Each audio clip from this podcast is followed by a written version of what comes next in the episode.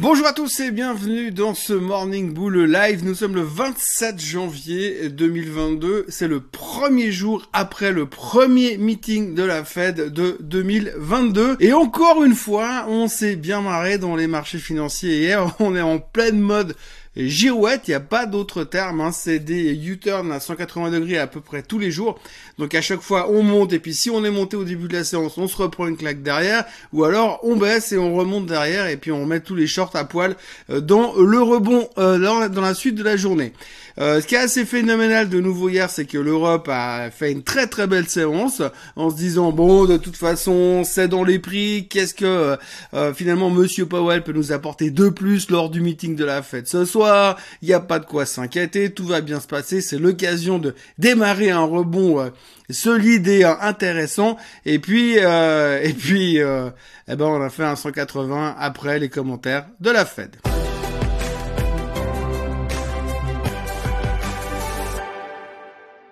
Donc en gros, l'Europe termine quasiment au plus haut de la séance, et puis ensuite on rentre chez nous comme d'habitude à 17h30, on prend le métro, on va acheter les derniers trucs pour faire à manger le soir, peut-être une bouteille de vin, un truc comme ça, tranquille, et puis on va se dire, on va regarder tranquillement les annonces de Powell à la télé tout à l'heure. Et effectivement, Powell est venu parler à la télé. Alors qu'est-ce qu'il nous a dit Monsieur Powell hier soir? Alors tout d'abord, il a dit qu'il serait bientôt temps de commencer à monter les taux. Bientôt temps de commencer à monter les taux. Ok, ça veut pas dire grand chose de plus qu'avant. Ça veut dire que bientôt, peut-être un jour, il va devoir monter les taux. Mais bientôt, c'est une notion plutôt de proximité. On sait que le prochain meeting de la Fed, c'est en mars. On sait aussi qu'ils auront fini le tapering en mars. Donc, si on est un peu logique, on va se dire que, allez, il va monter les taux en mars. Il a aussi dit qu'il allait réduire le bilan de la Fed une fois que le cycle de hausse des taux aura commencé. En gros, c'est ce qu'il a dit. En gros, il a aussi dit qu'il avait rien vu venir au niveau de la hausse de l'inflation, mais que cette fois, ils allaient pas se laisser faire, et puis qu'ils allaient la ramener à 2%, qu'elle le veuille ou non. Et donc, du coup, les commentaires, on va dire comme ça, hein, les commentaires de la Fed auront été considérés comme un tout petit peu plus au quiche que d'habitude. Donc je rappelle que fin novembre, Monsieur Powell était dovish, hein, donc plutôt dans une phase de il faut garder les taux bas pour conforter les marchés, tout va bien, et on va les aider, et on va les soutenir, et blablabli, et blablabla. Et puis en l'espace de 15 jours, 3 semaines, le mec il est passé de la gentille colombe au méchant faucon à Wokish. Et donc, du coup, eh ben, on parle de hausse des taux, on parle de, euh, du tapering, on parle aussi, bah, finalement, de réduire aussi euh, le balance sheet, le bilan de la Fed. Donc, du coup, il a vraiment bien changé de positionnement. Ça fait quelques semaines qu'on se dit, ouais, il est quand même vachement plus euh, agressif qu'avant vis-à-vis des taux c'est pas une grande nouveauté, hein. il faut en être conscient, c'est pas nouveau. Je quand on voit ce qu'on nous a dit hier soir, euh, j'ai envie de dire c'est un gros, gros, gros, gros non-event. Bon, apparemment pas, hein, parce que la psychologie moyenne de l'investisseur aujourd'hui aux États-Unis, elle est quand même vachement subtile. Parce que par rapport à ce qu'il y a de nouveau, on nous dit oui, mais là, il a l'air quand même un tout petit peu plus au quiche qu'avant. Alors, je sais pas s'il compte le nombre de plumes sur le faucon pour pouvoir dire ici il est plus ou moins au quiche. En tout cas, là, il est plus au quiche qu'il était avant. Ça fait dix jours qu'il a plus parlé, mais depuis qu'il a parlé la dernière fois, il est un tout petit peu plus au quiche. Et puis maintenant, on nous a sorti un nouveau truc, c'est qu'on a peur que finalement, euh, la Fed fasse une erreur. Peut-être ils vont monter les taux trop vite, peut-être euh, ils ont déjà trop de retard sur la hausse des taux. Bref, on n'en sait rien, mais on n'est pas en monstre confiance. Hein. En tout cas, comme le marché a réagi hier, on n'était clairement pas en monstre confiance puisqu'au moment du discours de Monsieur Powell, le marché était à plus 3% sur le Nasdaq et on finit flat. Donc on a nouveau effacé 3% euh, durant la séance juste parce que finalement il nous a dit ce qu'on savait déjà. La seule chose qu'on ne sait toujours pas, et là je reviens sur le fait qu'on a besoin de certitude, qu'on a besoin d'être réconforté, c'est à quelle vitesse il va les monter? Est-ce qu'il va être plus ou moins agressif? Et c'est là-dessus que ça se joue. Alors pour le commentaire de hier soir, le, consensus de base, c'est qu'il est trop agressif et donc il pourrait monter brutalement les taux. Bon, évidemment, pas de 4%, hein, mais à la place de faire 0,25 en mars, bah là, on est de plus en plus convaincu qu'il va faire tac d'un coup 0,5. Bref, le marché s'est pris une claque hier soir. Euh, l'impact ne s'est pas fait sentir. Ce matin, les futurs sont au fond du bac, moins 1,7% sur le futur S&P ce matin. Euh, à l'heure où je vous parle, là, c'est à peu près 5 heures du mat. Et puis après, euh, vous avez encore, eh bien, l'Asie qui a très très mal pris les commentaires de Monsieur Powell. Le Nikkei est en baisse de 3%, et puis le Hang Seng à Hong Kong, pas loin non plus. Bon, la Chine, on s'en fout. De toute façon, ils font ce qu'ils ont envie de faire. Mais en tout cas, Hong Kong et le Japon sont en forte baisse ce matin à cause des commentaires sur l'inflation de Monsieur Powell. Alors je vous montre encore une fois ce tableau euh, qui est le tableau représentatif des dernières performances des indices durant les cycles de hausse des taux. Je vous l'ai déjà montré, on en a déjà parlé, on sait qu'à chaque fois que les taux remontent, eh bien on a cette phase d'adaptation finalement où au début on a peur et puis après ça veut quand même dire que l'économie va relativement bien. Donc vous voyez euh, la seule fois finalement où ça a merdouillé cette phase de hausse des taux, c'était durant la bulle Internet entre 99 et 2001, mais je crois que la situation est un tout petit peu différente. Euh, différente déjà parce qu'à l'époque les boîtes internet gagnaient pas un centime alors qu'aujourd'hui elles gagnent des milliards. Donc grosso modo ce qu'il faudra retenir de tout ça c'est que aujourd'hui si vous regardez les cycles de hausse des taux entre entre février euh, et juillet 95 février 94 et juillet 95 eh bien, grosso modo, on a quand même monté de 18% sur le Nasdaq. Euh, après, on a entre, entre 97 et 98, là aussi, 32% sur le S&P 500, 40% sur le Nasdaq, etc., etc. Donc, vous voyez, mis à part la panne, la panne d'essence en 99-2001, mais qui est pratiquement explicable parce que finalement c'était pas du tout la même situation qu'aujourd'hui. C'était vraiment une situation particulière. Pour l'instant on n'y est pas encore. Euh, en tout cas on n'est pas dans cette situation particulière. Et puis alors euh, la phase de hausse des taux 2008-2019 vous voyez comme elle a été vraiment euh, impacté sur le marché. Hein. 243% de hausse sur le S&P 500. Bon, d'accord, sur 11 ans, quand même. Mais on voit quand même, et c'est là-dessus qu'il faudrait euh, garder quand même l'esprit concentré.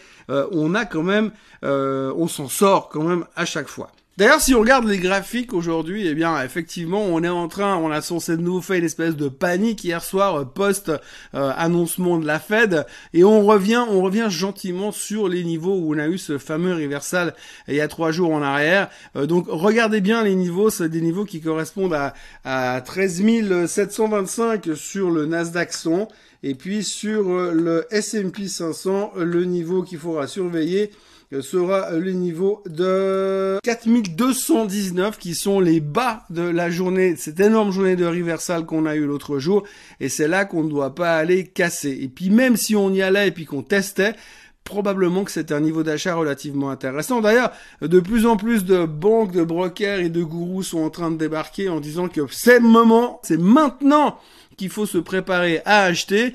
Goldman Sachs l'a dit hier soir, s'il y a encore un peu de faiblesse, c'est buy the dip. Fundstrat, qui est une boîte d'analyse technique, estime que eux, on va avoir un V-shape recovery qui pourrait être impressionnant, donc buy the dip as well. Là aussi, on est super bullish sur un rebond éventuel. Et puis, alors, évidemment, il y a aussi les négatifs qui sont là, hein, puisqu'on a monsieur David Einhorn, qui est un gros hedge fund manager américain, qui lui pense que on ne voit pas arriver la récession qui va nous tomber dessus dans les quelques semaines. Pour lui, l'inflation est en train de nous amener la réflexion, la, récession, et elle est à nos portes. Elle est à nos portes, donc attention. Lui, il est encore très prudent. Bon, je rappelle qu'il y a 24 heures, il y avait quand même des boîtes comme Goldman Sachs et Barclays qui avaient des targets 8 à 10% plus bas. Donc, on a un peu de tout dans le meilleur des mondes, mais pour l'instant, en tout cas depuis hier soir, les commentaires qu'on voit arriver depuis ce matin, c'est plutôt optimiste malgré la gueule des marchés ce matin. Et puis pour les super optimistes euh, sur la tech, eh bien, euh, souvenez-vous du fonds Arc Innovation de Mme Katie Wood qui se fait démonter quasiment tous les jours. Alors là, on vient de sortir un nouveau produit qui est un, un tracker deux fois à la hausse sur le fonds Arc Innovation.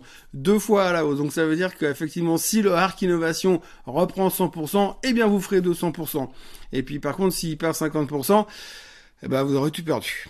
Résultat trimestriel comme c'est la saison et puis comme en même temps que la Fed on peut quand même parler d'autre chose. On a eu pas mal de chiffres hier. Alors encore une fois on voit que c'est les expectations et le futur euh, qui préoccupent les investisseurs. Le passé on s'en fout. On a l'impression qu'on a à peu près tout intégré que c'était plutôt pas mal. Mais que maintenant c'est qu'est-ce qui va se passer qui nous préoccupe? Alors hier on a eu des exemples hein. Teradyne guidance euh, chiffre plus ou moins ok mais guidance très négatif moins 20% after close hier soir. Boeing euh, troisième deuxième perte trimestrielle de suite, donc c'était avant la séance, ça, le titre a perdu 5%. Euh, évidemment que les prévisions sur l'aéronautique restent relativement euh, conservatrices, donc du coup c'est pas super bullish. Intel, vous avez encore Intel qui a annoncé ses chiffres hier soir, alors eux, euh, ils ont annoncé que la pression sur les marges allait continuer, c'est une stratégie volontaire parce qu'ils veulent baisser les prix au niveau des semi-conducteurs, de leurs semi-conducteurs, c'est une stratégie du CEO qui est délibérée, mais néanmoins, comme ça devrait continuer à mettre la pression sur les marges, on n'a pas aimé, le titre perdait 3% hier soir, after close, on voit bien qu'il y a une vraie stratégie qui est en train de se reconstruire chez Intel, mais pour l'instant, il n'y a rien d'excitant qui est venu encore exciter justement euh, les investisseurs. Et puis Tesla, Tesla, oui, c'était le titre qu'on attendait hier soir, comme on va attendre Apple ce soir. Tesla a publié des chiffres meilleurs que les attentes, euh, des chiffres de vente excellents, mais ça on le savait déjà. Grosso modo, ce qui ressort des commentaires, et j'aime beaucoup la chose, hein, euh, c'est que Tesla a surperformé les résultats, mais la surperformance est décevante par rapport à ce qu'elle surperforme d'habitude. Je sais pas si vous avez compris. Si vous n'avez pas compris, j'ai l'adresse d'un psychologue qui devrait pouvoir vous aider, mais en tous les cas, ce qu'il faut retenir, c'est que les chiffres étaient bons, mais ben, voilà. Donc, euh, grosso modo, le titre ne faisait rien after close. Qu'on a surtout retenu, c'est les déclarations de Monsieur Elon Musk, qui a toujours un truc à dire. Alors, la première chose, c'est que le Cybertruck ne sera pas livré cette année, mais que lui, il l'a testé déjà, et c'est génial. Alors, à propos du Cybertruck, perso, je préfère me péter les deux jambes comme qu'on me voit rouler là-dedans, ça c'est une certitude. Et puis, à côté de ça, il a dit, rassurez-vous les gars, d'ici la fin de l'année 2022, la euh, Tesla 100% autonome sera disponible et vous aurez plus besoin de conduire. Alors ça, il nous le fait depuis trois ans, comme quoi ça sera prêt. Alors je ne remets pas en question que la voiture sera peut-être prête. La question, c'est est-ce que le réseau autoroutier autour de lui sera capable de l'accepter. C'est une autre question, mais en tous les cas, il faut pas oublier de noter un truc, c'est que Monsieur Musk nous botte en touche avec cette histoire de voiture autonome depuis des mois et des années, et ça continue pour l'instant. Et donc, euh, franchement, je me réjouis de voir si d'ici la fin de l'année, il y aura vraiment des voitures qui seront 100% autonomes euh, sur les routes. On notera aussi que Moderna a déclaré qu'ils étaient en train de débarrer les tests pour leur booster sur Omicron. Alors ça, je crois honnêtement que tout le monde s'en fout, mais à un point hallucinant. Euh, c'est vrai que ça, sur le sujet Omicron Covid, depuis quelques temps, tout le monde s'en tape. Euh, il y a plus qu'encore deux trois ministres français qui se baladent sur les plateaux télé avec des masques et puis qui viennent dire attention, il y a encore un nouveau virus qui arrive. Et puis il y a l'OMS qui annonce aussi que le prochain virus sera bien plus contagieux et bien plus mortel. Bon, les mecs, ils ont rien vu venir, mais là, ils savent comment sera le prochain déjà. Bref, donc du coup, on en cause beaucoup. Alors le marché, pour l'instant, la liaison marché au micron, là, on a perdu le contact. Hein. Voilà, donc en résumé, eh bien, la Fed nous a dit plus ou moins ce qu'on pensait qu'elle allait dire. Donc en gros, il n'y aura pas de grosse surprise. Ce qu'on a un petit peu peur, c'est qu'ils sont un petit peu plus au quiche. Au niveau des résultats, ça va toujours pas trop mal, parce que si on regarde les big names, Microsoft s'en est bien sorti, Tesla s'en sort pas mal. Ce soir, on aura donc Apple.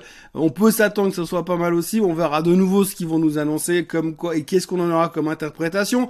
Grosso modo, ça va plutôt pas mal. Euh, le marché est sous pression parce que la Fed nous a annoncé ça. En tout cas, les Européens vont devoir récupérer ce qu'ils ont raté dans la baisse d'hier soir. Les Asiatiques sont déjà en train de le faire ce matin. Les futurs sont fortement dans le rouge.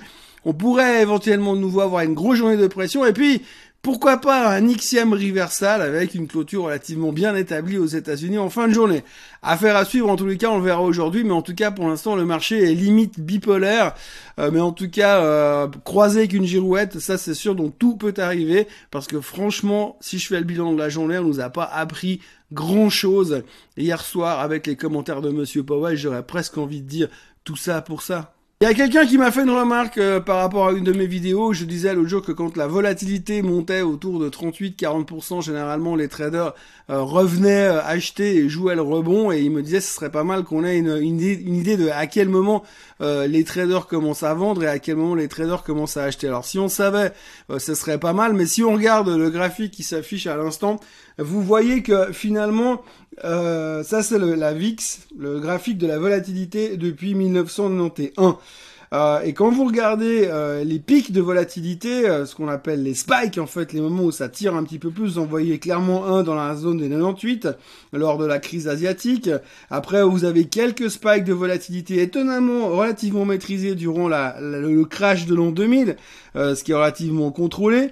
Et puis vous avez le, la mer de toutes les explosions de volatilité durant la crise des subprimes en 2008-2009 avec la faillite de Lehman Brothers où là, euh, intraday, on était monté à plus de 90% de volatilité.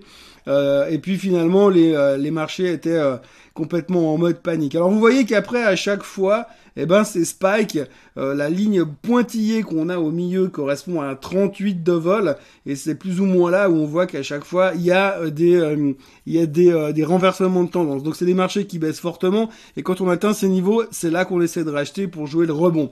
Par contre de l'autre côté, si vous voulez, c'est beaucoup plus difficile à, à, à estimer puisqu'on voit simplement qu'on a des périodes de grand calme où il se passe rien, et puis tout d'un coup vous avez un pic qui se déclare pour une raison ou une autre, et c'est à peu près à ce moment-là où ça démarre. Mais je peux pas vous dire à 11 pour à 11 de vol, on va commencer à, à, vendre le marché puisque vous avez des périodes où on est allé jusqu'à 10 de volatilité en 2018 et tout d'un coup on a explosé pour remonter en direction euh, des 32. Donc il n'y a pas vraiment de, de, de moyen de, de, vérifier ça. Il est clair que quand la, vie, la volatilité s'éteint ou est vraiment très très calme, et à un moment donné c'est incompressible. Si on avait une volatilité de zéro, ça voudrait dire que le marché ne bouge plus du tout, et donc ça ferait aucun sens. Et donc à ce moment-là, il y aura peut-être quelque chose à faire, mais ça voudrait dire aussi que bah, les gens n'achètent plus d'options, il n'y a plus d'intérêt dans, dans, le monde des dérivés, et euh, c'est généralement quand euh, plus rien ne se passe que quelque chose se passe. Mais c'est difficile d'identifier les points d'accélération de la volatilité. Par contre, ce qu'on peut faire aujourd'hui, effectivement, et c'est ce que les marchés font relativement bien, c'est de trouver quand il y a des exagérations euh, de volatilité, à ce moment-là, eh bien, on essaye de réagir en rachetant le marché ou alors pour ceux qui peuvent via les options eh bien vendre justement de la volatilité parce qu'autour de, de 40 de vol c'est toujours des prix relativement intéressants puisque comme vous voyez les fois où on va jusqu'à 80 euh, de volatilité, c'est quand même pas tous les jours. La volatilité est un indicateur donc qu'on peut euh, essayer d'observer pour avoir un, impact immédiat de la psychologie des marchés qui pourra nous dire est-ce qu'on n'est pas en train d'exagérer. Euh, il est vrai que quand on va dans les 38-40, c'est des niveaux qu'on sait que historiquement les gens regardent, mais ça veut pas dire que ça s'arrête là. S'il y a vraiment un gros un gros clash, ça peut aller très très vite beaucoup plus haut, ça c'est clair. Mais bon, en général, ça dure jamais longtemps. Comme vous le voyez très bien, qu'on vient de le voir sur le graphique, c'est pas des périodes qui durent non plus 10 euh, ou 15 ans. voilà comment on peut essayer d'interpréter ce graphe de la vol, mais en tout cas dans un marché, j'ai envie de dire normal. Je sais pas si ça s'applique à ce qu'on vit aujourd'hui. Euh, on peut dire que 38-40 euh, de vol, c'est des niveaux où on peut commencer à se dire bon, là on marche bien sur la tête. Peut-être qu'on peut commencer à mettre les mains dans la, dans la moissonneuse batteuse. Voilà, c'est tout ce qu'on pouvait dire aujourd'hui et sur les commentaires de la Fed et sur les opinions de Monsieur euh, Powell. Euh, on va interpréter ça ces prochaines heures et puis on va continuer à observer nos résultats trimestriels pour voir si effectivement on va construire un bottom ou si euh, le sell-off va encore perdurer comme euh, certains euh, nous menacent de le faire. Bref, je vous encourage donc à vous abonner à la chaîne Suisse Côte Suisse et puis à liker cette vidéo et puis bah nous on se revoit demain pour conclure la semaine pour voir comment ça s'est passé au niveau de Cupertino pour voir ce qu'Apple nous a annoncé et puis pour partir en week-end. Bref, passez une très bonne journée et on se revoit demain. Bye bye.